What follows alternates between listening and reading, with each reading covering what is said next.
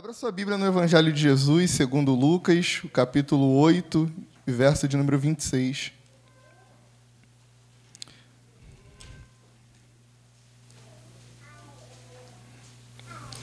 Para a gente que começa essa série de mensagens, é um desafio e um alívio. É um desafio porque se eu pisar na bola, nas próximas semanas, dificulta para os próximos pregadores. Mas o alívio é que eu sou o primeiro, e aí depois o nível começa a crescer de verdade. Então, a partir da próxima semana, os próximos pregadores que darão continuidade dessa mensagem vão estar falando sobre coisas muito preciosas. É... Lucas capítulo 8, versículo 26, eu vou ler aqui a versão junto com vocês. A gente vai ler até o verso de número 37. Tá? E navegaram para a terra dos Gadarenos, que está defronte da Galiléia. E quando desceu para a terra, saiu-lhe ao encontro, vindo da cidade, um homem que desde muito tempo estava possesso de demônios, e não andava vestido, nem habitava em qualquer casa, mas nos sepulcros. E quando viu a Jesus, prostrou-se diante dele, exclamando e dizendo, com grande voz: Que tenho eu contigo, Jesus, filho do Deus Altíssimo? Peço-te que não me atormentes. Porque tinha ordenado ao espírito imundo que saísse daquele homem, pois já havia muito tempo que o arrebatava. E guardavam-no preso, com grilhões e cadeias, mas quebrando as prisões era impelido pelo demônio para os desertos. E perguntou-lhe Jesus, dizendo: Qual é o teu nome? E ele disse: Legião, porque tinham entrado nele muitos demônios. E rogavam-lhe que os não mandasse para o abismo. E andava ali pastando no monte uma vara de muitos porcos. E rogaram-lhe que lhe concedesse entrar neles. E concedeu-lhe. E tendo saído os demônios do homem, entraram nos porcos. E a manada precipitou-se de um despenhadeiro no lago e afogou-se. E aqueles que, o guarda, o que, e aqueles que os guardavam, vendo o que acontecera, fugiram e foram anunciá-lo na cidade e nos campos. E saíram a ver o que tinha acontecido, e vieram ter com Jesus. Acharam então o homem, de quem havia saído os demônios, vestido e em seu juízo, e assentado aos pés de Jesus, e temeram. E os que tinham visto contaram-lhes também como fora salvo aquele endemoniado. E toda a multidão da terra dos Gadarenos ao redor lhe rogou que se retirasse deles, porque estavam possuídos de grande temor. E entrando ele no barco, voltou. Você pode se assentar? Alguns recados importantes da gente começar. A primeira coisa, que é a mais importante nessa noite, quero pedir para que você mantenha a sua Bíblia aberta, porque nós vamos passear pelo texto. A segunda coisa importante a ser dita é que tá tudo bem, Isabela é uma ótima esposa, tem cuidado de mim. Então, aquilo que você vai ouvir nessa noite não é porque eu estou com raiva, não é porque eu estou, sei lá, sem jantar ou que eu estou sendo maltratado, mas é aquilo que o Espírito colocou no meu coração. E eu quero que essa mensagem seja levada, e eu, eu espero que assim aconteça, em um ritmo de que você entenda aquilo que o Espírito está dizendo. E muitas vezes o Espírito fala aos nossos corações de maneira a nos confrontar. Mas isso não significa que, de alguma maneira, estamos em pecado. Ou também não significa necessariamente que o Espírito de Deus está tentando coagi-lo, mas talvez alertando, porque a palavra de Deus fala que eis o pecado, que o pecado já a porta, mas cabe a nós dominá-lo ou não fazer ou não fazer aquilo que é errado. E o Espírito, para aqueles que estão no erro, nessa noite, ele aponta para mudar de direção. Mas para aqueles que estão no caminho correto, eu acredito que a maioria dos irmãos aqui nesse lugar, ele está nos fortalecendo e nos afirmando a continuarmos no caminho correto. Amém? Jesus, ele acaba de passar pela Galileia, e o texto vai trazer para a gente, é interessante entender o contexto. Jesus ele acaba de dormir no barco, ele está com sono, está cansado, ele está pregando, ele está curando, ele acabou de, de, de levantar um, um, uma pessoa que estava morta, uma criança que estava morta, e Jesus ele está cansado. Dele saiu muita virtude, dele saiu muito poder, e ele então está no barco pronto para atravessar. A multidão está à beira da praia tentando seguir Jesus e Jesus está no mar com os seus discípulos. De repente se levanta um grande, uma grande tempestade, os discípulos temem, acordam a Jesus. Esse texto a gente já conhece. E Jesus fala para, para os discípulos: Homens de pouca fé, por que, que vocês têm medo? E Jesus olha para o vento, Jesus olha para a tempestade e fala assim: Cala-te.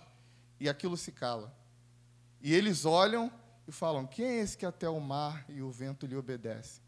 E eles se enchem de temor diante de Jesus, diante da presença de Jesus, e eles saem ali pela fronteira da Galiléia, ali agora em, em, em Gadara.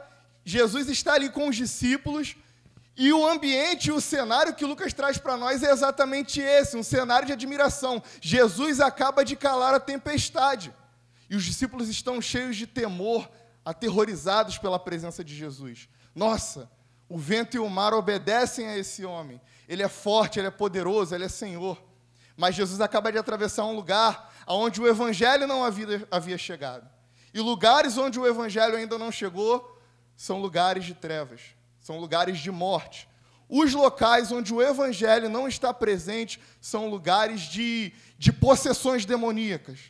Famílias que estão brigadas, destruídas, lares Altares de adoração a Satanás são levantados todos os dias em locais onde o evangelho não é pregado e praticado.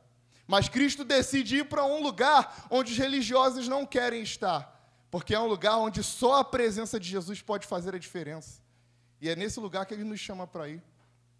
O texto fala que Jesus desembarca do barco, ele vem da cidade, pronto para pregar o evangelho. Acompanhe comigo o versículo 27.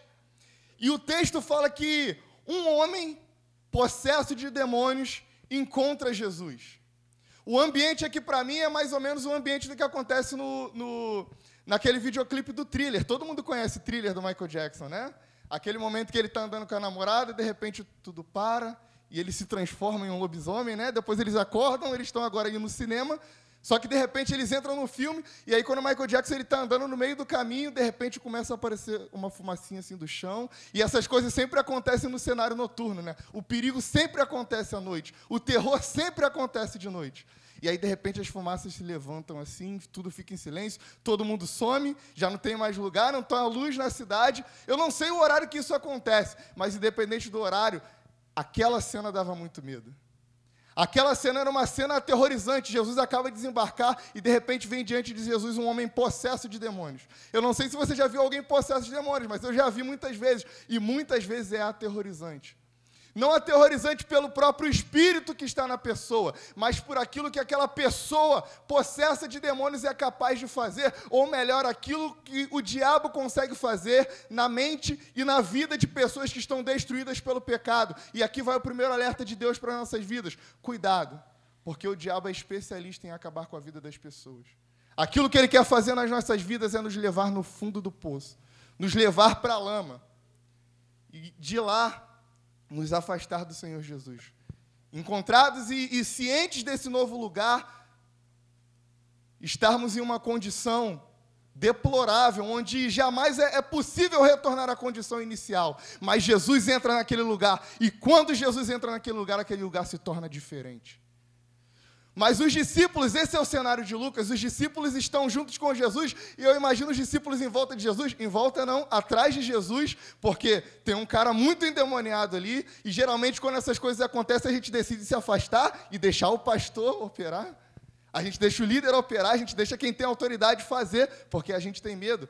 E os discípulos olham, eu imagino, eles olhando e falando assim: caramba, Ninguém nunca foi capaz de expulsar esse demônio. Será que ele é capaz? E o, os outros discípulos falando, mas ele acabou de operar um milagre, ele acabou de, de calar o mar, o vento, a tempestade. Ele é capaz de tudo. Então vamos ver o que está acontecendo.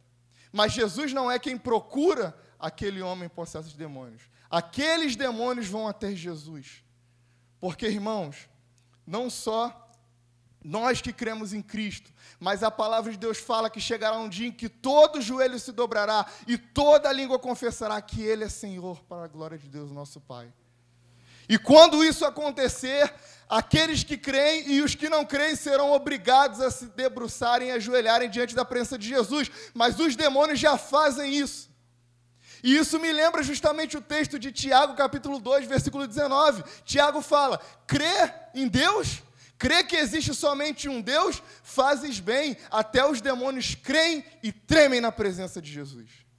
O que Tiago está dizendo é: você crê que só existe um Deus? Muito bem, todo mundo crê, até os demônios acreditam nisso. Qual é a sua diferença? Porque você crê em Jesus? Porque você diz, se diz cristão? Porque você diz que conhece Jesus? Até os demônios creem. Mas os demônios não só creem, eles temem a presença de Jesus.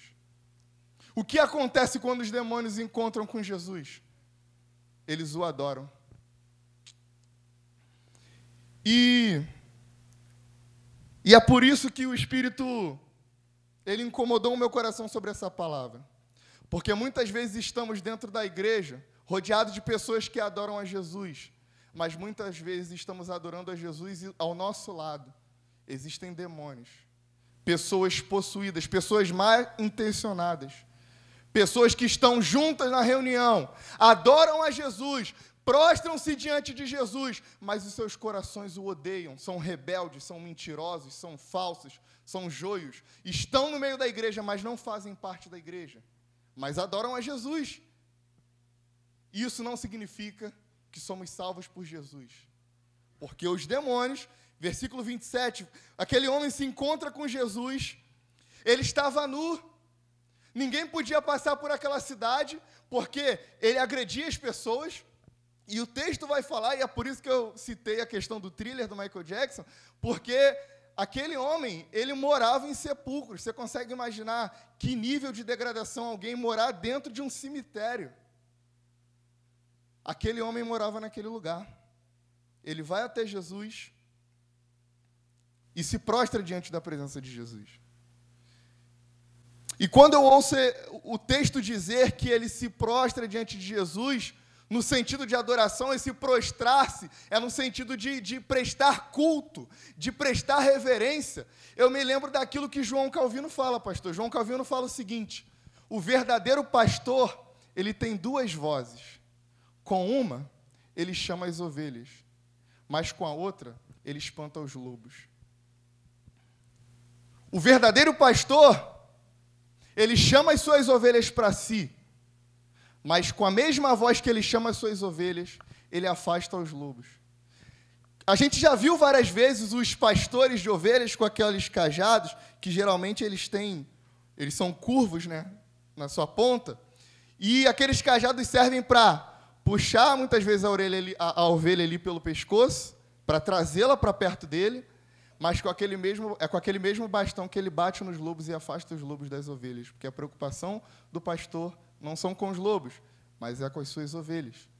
E muitas vezes esses espíritos, esses demônios, essas pessoas mal, mal intencionadas, vêm para a igreja com a expectativa ou se apropriando da expectativa que a igreja é um hospital. E porque a igreja está pronta para receber todos aqueles que precisam e todos aqueles que querem confessar a Jesus, elas dizem consigo e dizem aos outros: Eu creio em Jesus também. Mas elas estão presentes mal intencionadas no meio do povo de Deus. Mas elas adoram, e porque elas adoram, a gente confunde e chama de ovelhas também. Mas elas são lobos. Essas pessoas são pessoas mal intencionadas. E a minha oração para essa noite, a pregação dessa noite, a minha expectativa para essa noite é que o Senhor sopre sobre nós um espírito de discernimento sobre esse lugar, para que nós possamos enxergar aqueles que são de Deus e aqueles que não são. Para que a gente possa não julgar no sentido de apontar o pecado, mas de perceber mal intenções e expulsar do nosso meio, no sentido espiritual da coisa, espíritos e demônios presentes no nosso meio que estão tentando tornar a casa de Deus bagunça e pregar o Evangelho a essas pessoas que precisam de salvação para que elas se arrependam e creiam no Evangelho. Porque a gente crê o seguinte: que precisamos da fé em Jesus para sermos salvos. Mas a Bíblia não fala que a fé é suficiente. A palavra de Deus fala que a gente precisa se arrepender e crer no Evangelho. Mas as pessoas dizem que creem, mas não estão arrependidas. E se não estão arrependidas, não é suficiente, porque é necessário negar a si mesmo, tomar a cruz e seguir o Mestre. Não é só dizer que está seguindo o Mestre, precisa se arrepender, negar a si mesmo, tomar a cruz e seguir o Mestre. E esse homem, ele decide prostrar, aliás, esses demônios decidem, decidem prostrar e adorar Jesus. Porque é isso que demônios fazem quando encontram Jesus. Quando encontram Jesus, demônios adoram Jesus.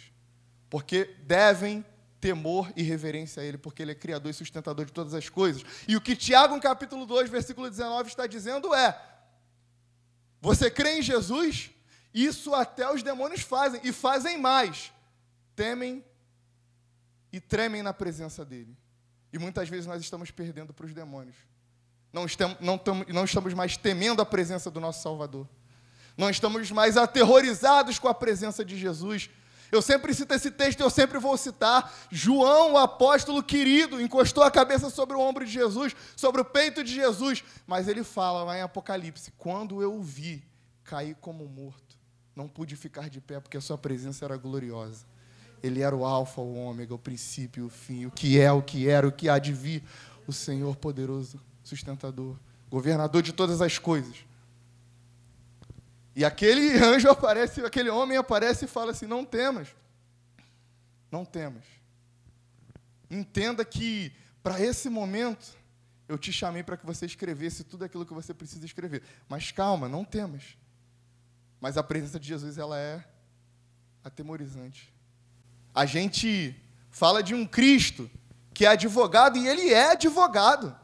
É por causa dele que estamos aqui nessa noite confessando e todos os domingos juntos confessando que ele é nosso Salvador. Mas um grande dia compareceremos todos nós ao tribunal de Cristo. E estaremos lá diante dele para poder responder a tudo aquilo que fizemos em vida. O mesmo Olha que aterrorizante. Às vezes a gente olha aquelas frases, né? Só Deus pode me julgar. Isso deveria trazer temor para os nossos corações. O mesmo que advoga ao seu favor é o mesmo que vai te julgar naquele grande dia. E os demônios estão temendo e tremendo, estão adorando. E é isso que os demônios fazem quando encontram com Jesus. Ele se prostra, reconhece a soberania de Jesus e ele diz: Jesus, filho do Deus vivo, ou filho do Deus Altíssimo, eu te peço que não me atormentes. A gente acabou de falar que Jesus está numa cidade onde o evangelho não havia sido pregado. E quando Jesus desembarca daquele barco, quando Jesus está agora em terra firme, a primeira coisa que aqueles demônios fazem é adorar Jesus. A segunda coisa é chamarem de filho do Deus Altíssimo. Porque demônios são capazes de confessar que Jesus Cristo é Senhor e Salvador. E no nosso meio existem pessoas que dizem que Ele é Senhor, eu sei que Ele é Jesus, mas continuam demônios continuam pessoas mal intencionadas, porque creem em Jesus, mas não se arrependeram. É se arrepender e crer no Evangelho. Estão dizendo que estão seguindo o Mestre, como Judas fez em seguir o Mestre, mas não negaram a si mesmo e não decidiram tomar a sua cruz. Mas os demônios também sabem quem Jesus é. Eles sabem que ele é filho do Deus Altíssimo. Assim como aquela mulher que profetizava lá no livro de Atos, falando: O Senhor Jesus está com vocês, o Senhor Jesus é com esses homens, e o apóstolo Paulo fala: Cala-te! E repreende o demônio daquela mulher. Ela sabia que aquele espírito que estava ali procedia de Jesus. Ela confessava que, aquele ali era, que aquilo que acontecia naquele meio era espírito de Jesus, mas ela estava possessa por espíritos imundos. E muitas vezes, como nós falamos hoje pela manhã, como, como ouvimos hoje pela manhã, a gente se ilude com as questões transcendentes, com a, as questões espirituais, com o nível de autoridade espiritual ou de prática dos dons espirituais que as pessoas têm, e a gente tende a, a julgar o cristianismo, cristianismo das pessoas pela capacidade delas de operar nos dons, mas a palavra de Deus fala que os dons de Deus são são sem arrependimento. Ele dá, e ele permite que você opere nesses dons, porque pessoas são abençoadas através desses dons, mas isso não representa necessariamente que somos salvos e estamos salvos em Jesus. Porque naquele grande dia as pessoas vão falar, mas eu curei, eu, eu expulsei demônios, eu preguei o evangelho, eu fiz tanta coisa, e ele vai dizer: afasta de mim que eu nunca te conheci. Como é possível alguém ter feito tanta coisa em nome de Jesus e não ter sido salvo por ele? É porque são pessoas que legitimam as suas práticas pecaminosas a, pela sua operação nos dons espirituais. E a gente precisa ter cuidado com isso. Ele se prostra em reverência a Jesus. E ele fala: Eu rogo-te que não me atormentes. Porque a presença de Jesus é uma presença aterrorizante. Em algumas outras traduções, e, e é exatamente essa palavra que me chamou a atenção nesse texto, e esse texto me perturba por mais de dois anos.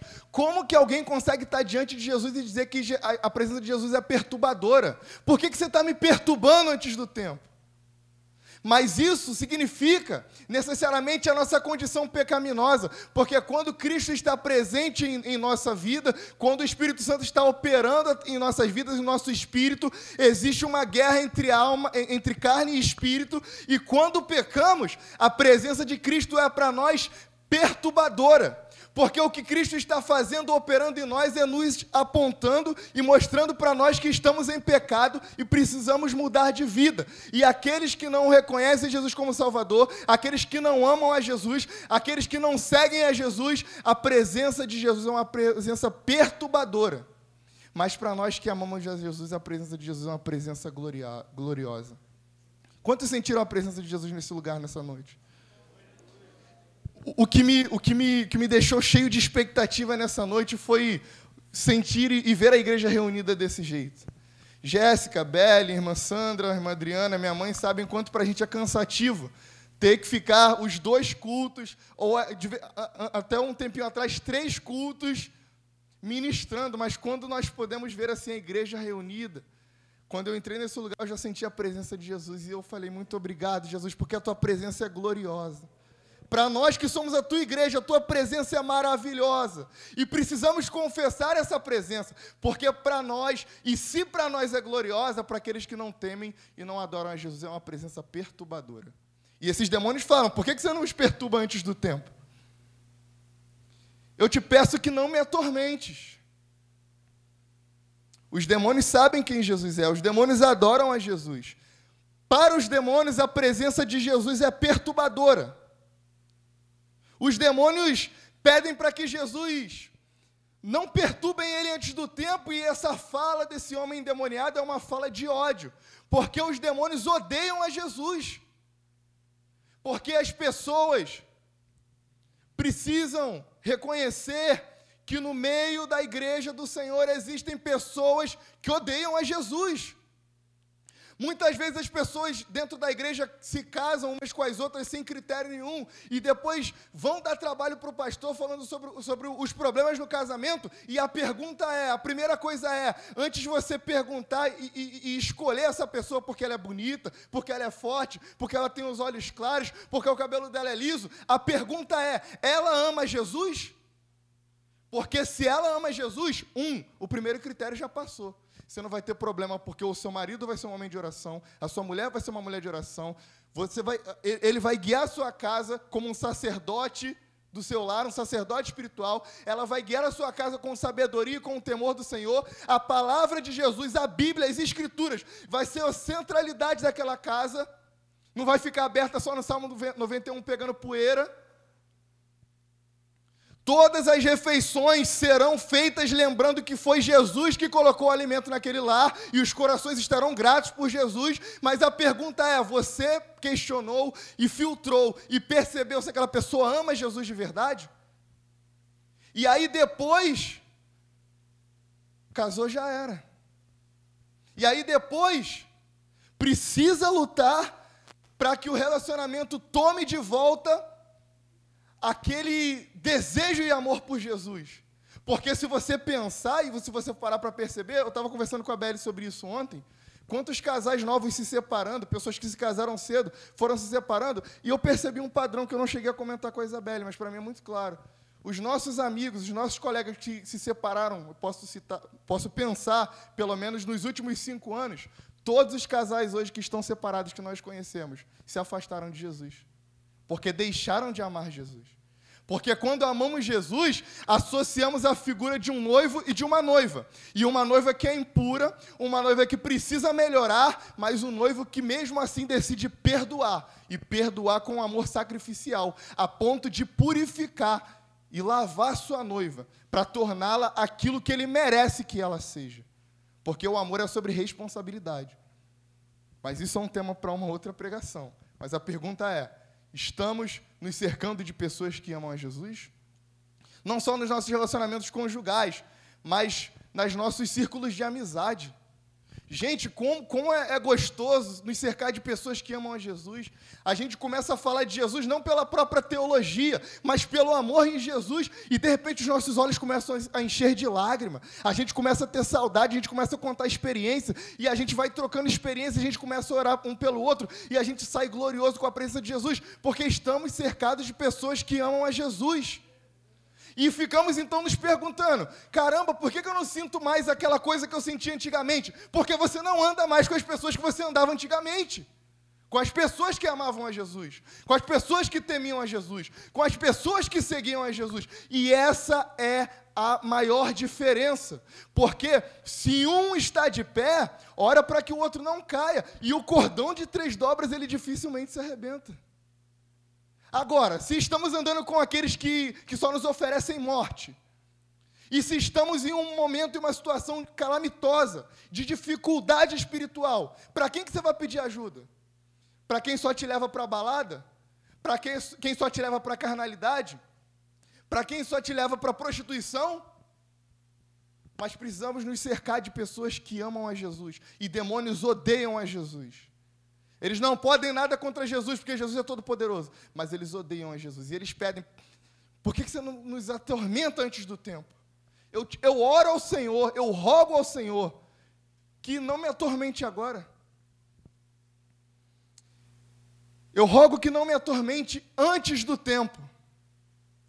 Além desses demônios confessarem que Jesus era filho do Deus Altíssimo, eles confessaram que sabiam que seriam sim aterrorizados, sabiam que seriam sim açoitados, julgados, mas não queriam que isso acontecesse antes do tempo, porque uma outra característica, Isaac, é que os demônios conhecem de teologia.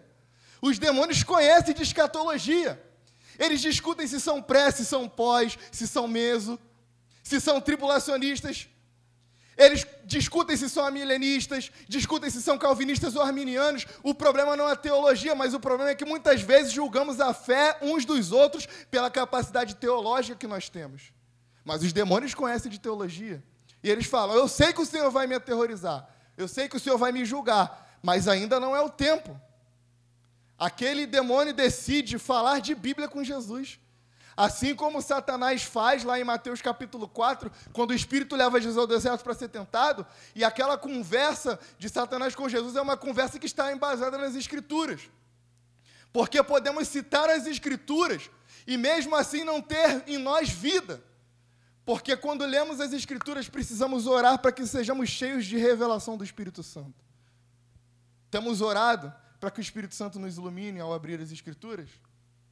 Ou temos apenas aberto a Bíblia para cumprir a nossa agenda devocional, a nossa liturgia religiosa? Os demônios conhecem de teologia. Eles sabem sobre soteriologia. Eles sabem sobre plantação de igrejas. Eles sabem sobre tudo. Mas eles não amam a Jesus. E isso sempre precisa ser o mais importante. Eles odeiam a Jesus. Eles sabem tudo sobre a teologia. Porque demônios conhecem soteriologia, conhecem escatologia, mas eles não amam a Jesus. E a gente precisa ter cuidado com esse tipo de pessoa. Pessoas que dizem que amam a Jesus, que adoram a Jesus, que dobram os seus joelhos, que falam que Ele é o Deus Todo-Poderoso, Filho do Deus Altíssimo, mas que não amam a Jesus de verdade. Acompanha comigo o versículo 29. Porque Jesus ordenara ao espírito imundo que saísse do homem. Jesus, quando percebe aquela graça daquele Espírito, olha, olha como é que é interessante. Ele começa a, a falar de, de, teologia com Jesus e Jesus fala assim: Eu te repreendo, Satanás, em nome de Jesus. Quer dizer, em meu nome. Eu te repreendo em, em meu nome. Ou eu te repreendo em nome do meu Pai. Jesus não quer conversa. Porque no meio da igreja de Jesus não tem espaço para demônios. No meio da igreja de Jesus não tem espaço para pessoas mal intencionadas. Você tem um problema, você quer se arrepender do seu pecado? Você precisa de ajuda? Nós vamos ajudar você. Mas o Espírito de Jesus está sobre a igreja, sobre, to sobre toda a sua igreja, expulsando do meio dela os demônios. Por isso, muitas vezes, nós ficamos nos questionando por que tantas pessoas que estavam no nosso meio até um tempo atrás não estão mais. Cristo está limpando da sua igreja. Muitas vezes a culpa é nossa, porque muitas vezes não sabemos tratar uns aos outros, porque muitas vezes não cuidamos uns dos outros, porque muitas vezes ferimos uns aos outros, mas muitas vezes o Senhor está limpando a sua igreja dos demônios, porque Ele não quer e Ele não tem paciência com demônios. E Ele expulsa aquele demônio. Mas assim como isso é uma questão prática nos nossos dias, às vezes estamos orando e expulsando demônios e aquela pessoa não recobra a sua atenção ela volta a ficar possessa, porque dentro dela existem muitos espíritos. E o que as escrituras dizem para nós é que aquele homem tem uma legião. E uma legião, uma legião romana de soldados era entre 3 a 5 mil, ou 3 a 6 mil soldados romanos. Aquele homem tinha entre 3 a 6 mil demônios no seu corpo. E Jesus expulsou, Jesus não queria conversa. E aí vinha outro demônio. E o que o texto fala para nós é que essa situação era tão difícil para a cidade que as pessoas não, poderiam, não podiam passar por onde aquele homem estava. Elas tentavam amarrar ele, mas ele conseguia se desprender com de, se desprender de grilhões, de prisões, de, de, de correntes. Ele con conseguia tinha uma força sobrenatural capaz de, de conseguir sair de qualquer possibilidade de prendê-lo. Ele se batia com pedras, ele se machucava, ele se arranhava, ele se jogava no fogo. E quando as pessoas tentavam fazer alguma coisa que talvez fosse capaz de ajudar aquele homem, aquele demônio mandava aquela pessoa para o deserto. E aí é interessante que uma, uma coisa que a gente fala bastante, presbítero Vanderlei, que a gente, como cristão, a gente passa pelo deserto. E o deserto ele é uma escola para o cristão. A gente fala isso o tempo todo. E a gente às vezes ora assim, eu sei que o Senhor está me ensinando, Jesus, porque eu estou nesse deserto. Eu sei que o Senhor está me ensinando. Eu sei que eu estou nesse lugar porque o Senhor está me, me aperfeiçoando. Mas muitas vezes estamos no deserto, ou podemos estar no deserto muitas vezes, porque estamos tomando decisões que não são pautadas naquilo que o Senhor quer para as nossas vidas, mas naquilo que Satanás quer para as nossas vidas. Muitas vezes estamos lidando com consequências dos, dos pecados que nós decidimos cometer. E o Senhor não está tratando com a gente no deserto, a gente está no deserto porque a gente escolheu estar no deserto. Adão e Eva são expulsos do paraíso porque eles decidiram comer do fruto. E às vezes a gente está se perguntando: Ó oh, Senhor, essa luta é muito grande, por que, que eu estou passando por isso? E a resposta é: porque você quis.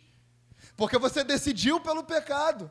E porque o pecado tem consequências. Porque eu decidi pelo pecado e o pecado teve consequências para a minha vida. E aquele homem é conduzido para uma situação de morte. Porque no deserto não tem água, no deserto não tem comida, no deserto tem sol o tempo todo, no deserto não tem ninguém que possa cuidar dele, ninguém que possa limpar as suas feridas. E é essa a intenção de Satanás para as nossas vidas, nos levar para lugares cada vez mais longe de Jesus. Mas Jesus entrou naquela cidade. Quando Jesus entra numa cidade, alguma coisa diferente vai acontecer. Porque Jesus não brinca. Jesus não vai nos lugares perder tempo. Jesus vai nos lugares operar aquilo que o Pai dele mandou que ele operasse. E aquele lugar é milagrosamente transformado pela presença de Jesus. Quando entramos aqui, domingo à noite, bem intencionados, com os nossos corações e mentes conectados em Jesus, somos milagrosamente transformados. Os ambientes à nossa volta, que são inférteis, passam a ser ambientes férteis, porque a presença de Jesus é uma presença que transforma mas basta querermos sermos transformados por essa presença. Não adianta estarmos no lugar onde Jesus está, sem estarmos comprometidos com quem Jesus é. E precisamos estar comprometidos com a pessoa de Jesus. E a pessoa de Jesus operará poderosamente nos nossos corações. Mas precisamos estar comprometidos com a presença de Jesus. Aquele homem é levado para o deserto, ninguém consegue fazer nada, e veja bem, alguns textos vão falar que não era apenas um demônio, mas eram dois homens que estavam terrivelmente endemoniados. O texto de Lucas só cita um deles. O texto de Marcos fala de dois. Mas o que importa é que esse, esse cara aqui é o que chama atenção. Ele dá problema para a cidade. Ele anda, ele anda nu e algumas pessoas, algumas vertentes vão dizer que essa questão da nudez aqui não é no sentido apenas de um homem que anda nu, mas de um homem que comete crimes sexuais. Ninguém podia passar por onde aquele homem estava, porque aquele homem era capaz de violentar alguém, porque ele estava possesso de demônios. Mas Jesus encara. Versículo 30, acompanhe comigo. Jesus pergunta: Qual é o teu nome? Respondeu ele, Legião, porque tinham entrado nele muitos demônios. E isso para nós representa o nível de opressão espiritual que aquele homem tinha. Versículo 31, rogava-lhe que não os mandassem sair do abismo. Ora, andava ali pastando no monte uma grande manada de porcos e rogaram-lhe, repita comigo, rogaram-lhe que lhes permitisse entrar naqueles porcos. Aqueles demônios começam a orar a Jesus. Eles começam a orar para que Jesus faça a vontade deles. Porque demônios também oram. Porque demônios também falam com Jesus. E muitas vezes estamos julgando o cristianismo um dos outros pela capacidade bonita que as pessoas têm de orar. Demônios também oram. E mais, esses demônios aqui oram a Jesus para que sejam mandados para os porcos. E Jesus ouve e atende a oração desses demônios e permite que eles vão para os porcos. E muitas vezes estamos achando que estamos bem com Jesus porque Jesus respondeu às nossas orações. Mas não é assim que a nossa fé e a nossa, o nosso caráter em Jesus é testado. Mas é pelo nosso amor a Jesus. Jesus respondeu a sua oração? Legal, Jesus responde a oração de outras pessoas também. Tem muita gente que entra na igreja com muita dificuldade, precisa de muita coisa. Pede uma oração à liderança da igreja, a liderança da igreja ora. Essas pessoas recebem aquilo que Deus, que pediram para Deus, fizeram muitas promessas para Jesus e não cumpriram nenhuma delas porque não estão comprometidos com Jesus, porque demônios também oram a Jesus. E Jesus atendeu a oração desses demônios. Ei, Jesus atendeu a sua oração? Amém. Continue sondando seu coração. E isso, pastor, deveria, na verdade, nos impelir a orar. Porque se Jesus respondeu a oração desses, desses demônios, dessas pessoas terríveis que odeiam a Jesus, quanto mais nós que somos filhos dele. Por isso, ao sair dessa reunião hoje, dobre seus joelhos e ore a Jesus, porque se ele ouviu a oração desses demônios, ele ouve ainda mais a oração dos seus filhos. Por isso, ore a Jesus, mas ore comprometido com quem verdadeiramente ele é. Os irmãos estão entendendo essa palavra nessa noite? Os irmãos estão entendendo que a Isabelle está cuidando bem de mim, que eu não estou chateado? Dura essa palavra, mas necessária. Eles pedem então, e aqui é o ponto central desse texto. Eles pedem para que. Eles oram para que Jesus mande ele para os porcos. E Jesus atende essa oração. O que demônios fazem quando encontram com Jesus, além de orar, os demônios preferem a lama dos porcos do que a presença gloriosa de Jesus. O ponto central do texto é: quando nós falamos de porcos, de quem você lembra nas Escrituras, no Evangelho? De quem? A, esposa do pastor e a filha do pastor não contam. De quem você lembra quando você ouve sobre porcos no, no, no Novo Testamento? Filho pródigo. E o que é o filho pródigo, se não alguém que decidiu trocar a presença gloriosa do seu pai para estar no meio dos porcos? Só que muitas vezes Satanás é sujo, porque trocar a presença gloriosa do seu pai pelas manadas de porcos não é simplesmente uma troca equivalente de alguém que sai de um reino glorioso e vai para uma situação calamitosa. Porque no meio do caminho tem prostituição, tem riquezas, tem dinheiro, tem luxúria, tem inveja, tem bebedice, tem glutonaria, tem desejos da carne sendo satisfeitos e depois tem os porcos. Mas os porcos estão lá. E se você perceber o que nós estamos lendo, nós estamos em um momento onde Jesus ainda não havia morrido. E se Jesus ainda não tinha morrido pelos pecados, comer porcos ainda era uma coisa que era impura. Os porcos, então, aqui nesse momento ainda representavam lama, pecado, podridão, depravação. E aquele filho prefere trocar a presença gloriosa do seu pai pelas riquezas, pela luxúria, pela prostituição e pela imundície. Só que aqui eu volto, é o ponto central do texto.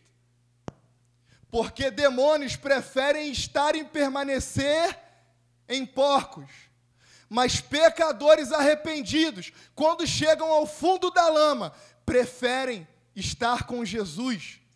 Denunciam, se conscientizam dos seus pecados e falem: pense bem, nem os servos de meu pai estão na condição que eu estou. Então eu voltarei para o meu pai e direi: Pai, pequei contra os céus e contra ti, já não sou digno de ser chamado seu filho.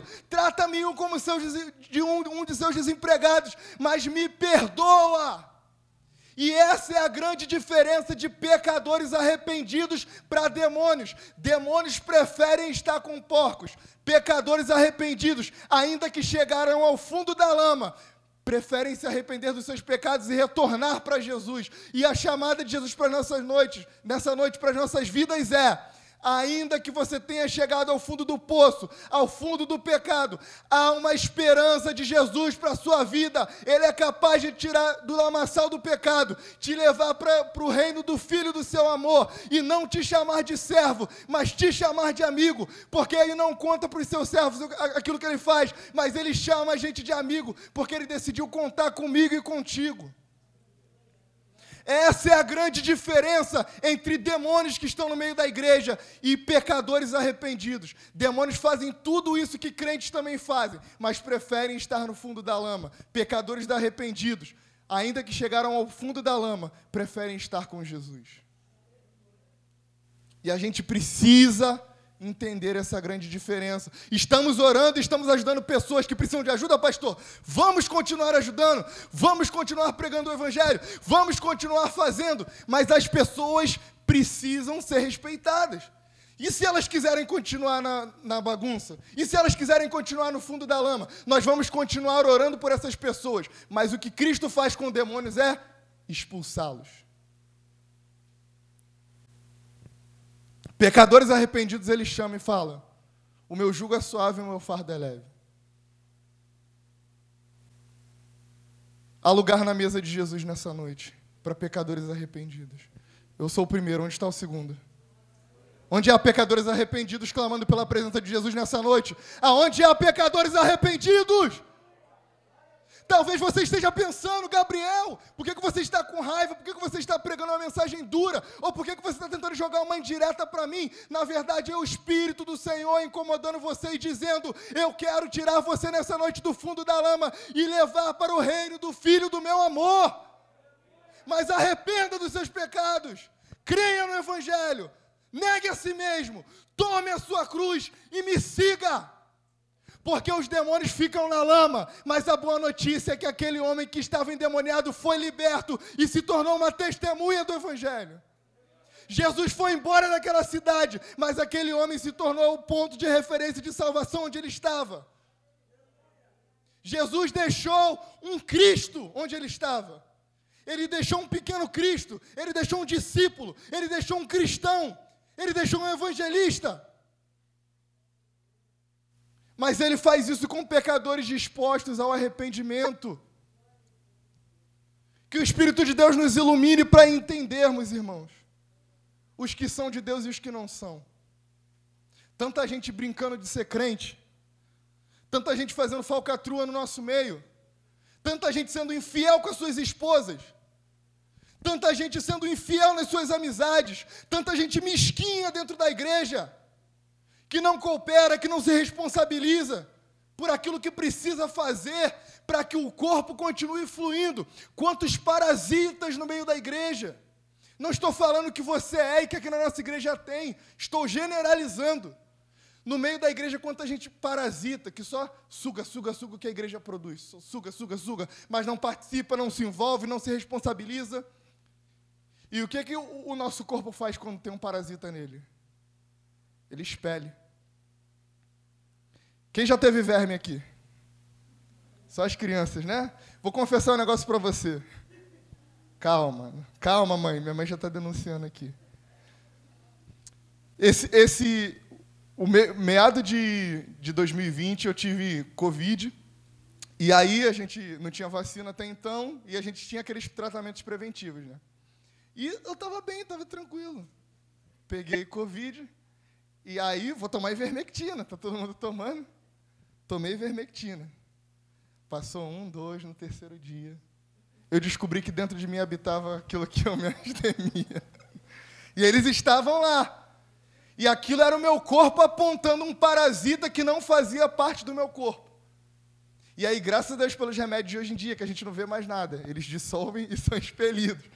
Mas eles estavam lá e foram mortos, porque parasitas que estão presentes no corpo são expelidos do corpo.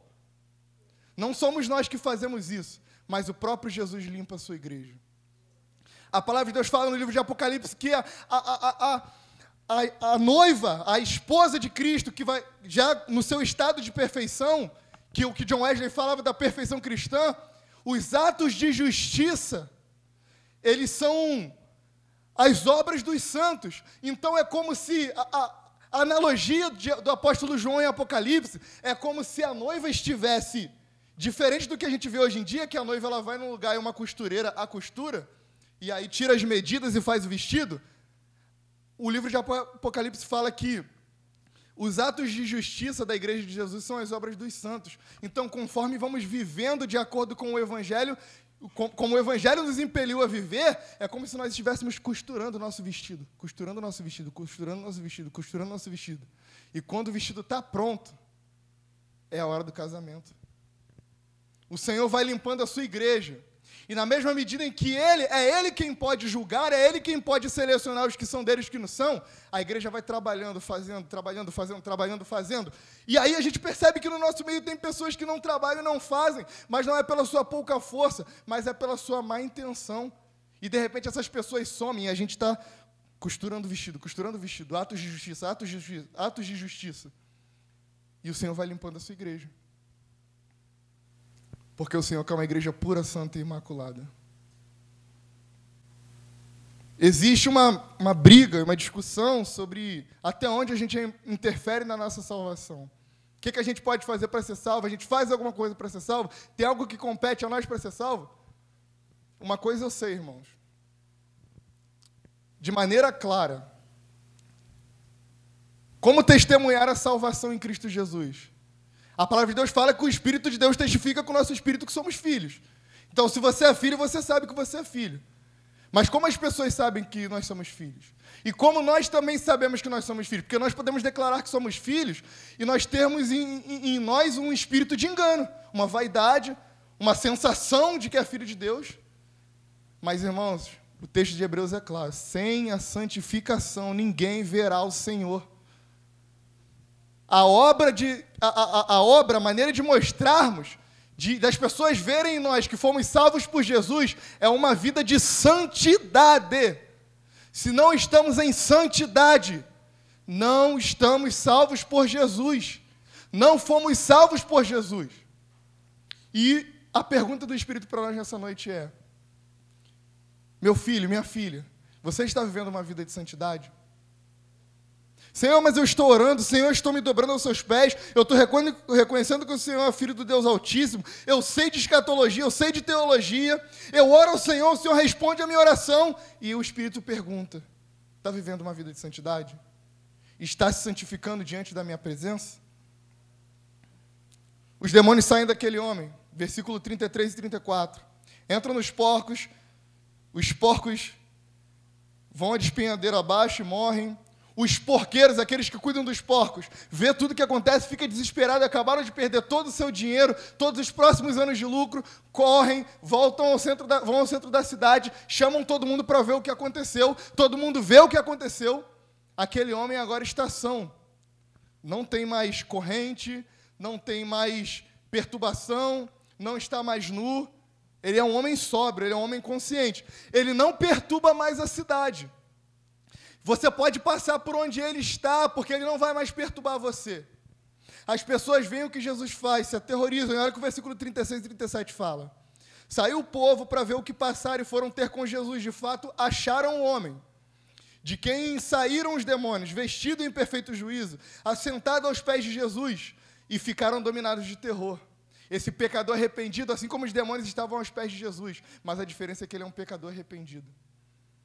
E algumas pessoas que tinham presenciado os fatos contaram-lhe também como fora salvo o endemoniado. Quem viu o que aconteceu começou a contar para a cidade. Aquele homem, ele curou aquele, aquele, esse homem possesso, mas antes esses demônios reconheceram que ele era Jesus, a quem a gente tanto esperava. Eles começaram a contar o que aconteceu. Mas olha a resposta do povo. Versículo 37: Todo o povo da circunvizinhança dos Gerazenos rogou-lhe que se retirasse deles, pois estavam possuídos de grande medo. E Jesus, tomando o novo bar, de novo o barco, partiu. Jesus já tinha feito tudo aquilo que ele precisava fazer naquela cidade para que eles reconhecessem que ele era Senhor e Salvador. Mas não foi suficiente, porque muita gente hoje prefere o dinheiro, prefere as posses, prefere as riquezas do que a presença transformadora de Jesus. E quando aquelas pessoas pedem pelo amor de Deus para que Jesus vá embora dali, Jesus, pelo amor de Deus, diferente daquela mulher que toca na orla da veste dele e sai virtude, eles começam a tocar Jesus e apertar para que Jesus vá embora. Vá embora daqui, pelo amor de Deus. Sai daqui, você não é bem-vindo aqui. Não são mais pessoas possessas de demônios, são pessoas, membros e membros daquela cidade. Diante de Jesus, clamando, orando, rogando, mais uma vez rogando, orando a Jesus para que ele vá embora daquele lugar. E Jesus toma o seu barco e decide ir embora. Porque Jesus é educado. Porque Jesus só fica onde ele é bem-vindo. Porque Jesus só fica onde ele é chamado. Porque Jesus só permanece onde existe um altar e um trono de adoração levantado a ele. Estamos perguntando onde está Jesus nas nossas famílias, onde está Jesus no nosso trabalho, onde está Jesus na nossa vida. E muitas vezes já mandamos Jesus embora há muito tempo. E Jesus é educado. Jesus não permanece onde ele não é bem-vindo. Mas quando chamamos pela presença de Jesus, ela vem e ela permanece. Ela faz morada. Ela transforma os nossos corações e nos tornamos testemunhas vivas do evangelho de Jesus. Mas precisamos clamar para que a presença venha. Não é clamar no culto de domingo à noite, porque nossa, uma música boa, uma música alta, um fundo legal, uma palavra boa do pastor, às vezes alguém gritando, às vezes alguém falando bonito, arrepia. Mas é a presença de Jesus na segunda-feira. Lá no trabalho, lá na faculdade, lá dentro do teu lar. Os demônios estão trabalhando, irmãos. Eles existem. E eles não estão brincando de ser demônios. E Jesus está dizendo: Eu sou o único capaz de transformar todo o caos que existe na sua vida em bênção. Mas é preciso que você queira que eu esteja nesse lugar. Você me quer na sua casa, você me quer na sua família, você me quer na sua vida. Eu sou bem-vindo. Se ele é bem-vindo, ele faz morada. Mas se a gente pede, nas nossas atitudes, na nossa maneira de agir, na nossa negligência de oração, de jejum, de testemunho, de vida com Deus, se nisso mostramos que não amamos a Jesus, ele não permanece, ele pega o seu barco e vai embora. O Espírito está nos chamando nessa noite. E a minha oração, irmãos, a minha sincera oração, que Deus me perdoe, mas é que, que permaneça na presença de Jesus aqueles que querem que estão comprometidos com Ele. Quanta gente, irmão, quantas histórias, quantas pessoas que sobem nos púlpitos das igrejas todos os dias e não estão comprometidas com Jesus. Quantos homens que são moleques e não estão comprometidos em ser sacerdotes e líderes do seu lar. Quantos homens solteiros que se comportam como crianças, que dão vazão à sua carne, à sua vida vazia. Quantas mulheres não se comportam mais como mulheres de Deus, mas permitem ser ser desejadas como um animal deseja sua caça.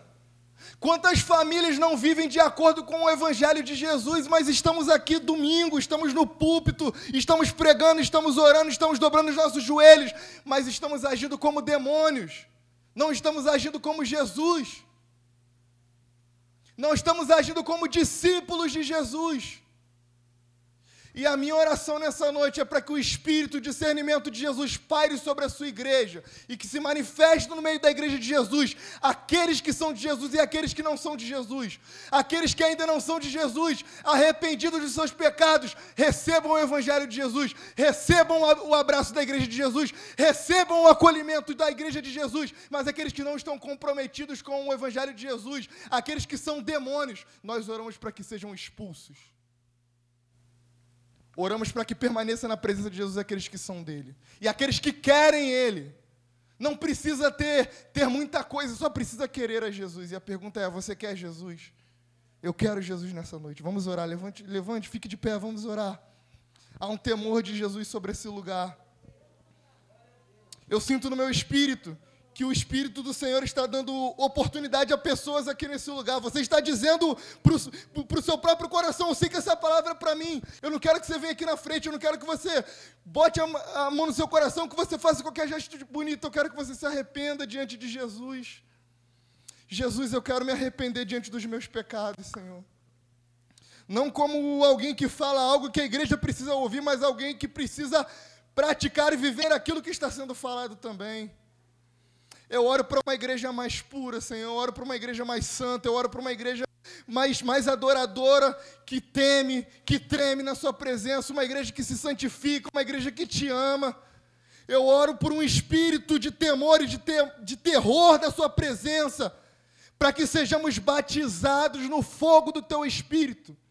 E que, uma vez batizados e testados por esse fogo, que sejamos aprovados por Ti não a nós, Senhor, mas ao teu nome. Não porque podemos fazer algo, mas porque queremos algo que só o Senhor pode fazer. E nessa condição nos arrependemos dos nossos pecados. Nós não estamos aqui para brincar com o teu nome. Nós amamos a tua presença. Nós amamos quem o Senhor é. Nós amamos o teu filho. Nós entendemos o que o Senhor quer para nós estamos aqui dizendo: faça o teu querer sobre as nossas vidas, porque nós amamos a sua presença, Jesus. Senhor, que as nossas crianças sejam, sejam impelidas por esse espírito de testemunho nas nossas vidas.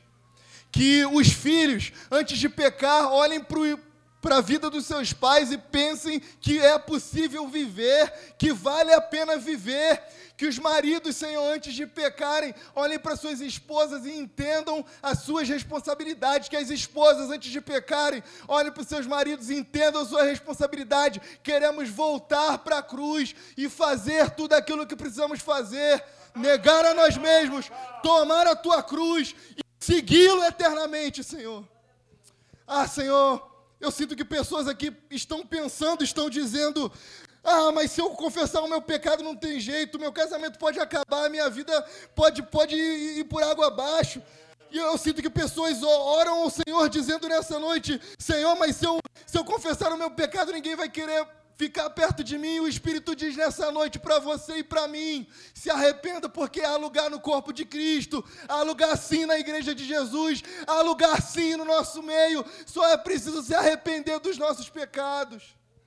E nós nos arrependemos como igreja de Cristo nessa noite, amamos a Sua presença, reverenciamos a Sua presença, nos prostramos à Sua presença. Vem sobre nós, Jesus, e opera transformações.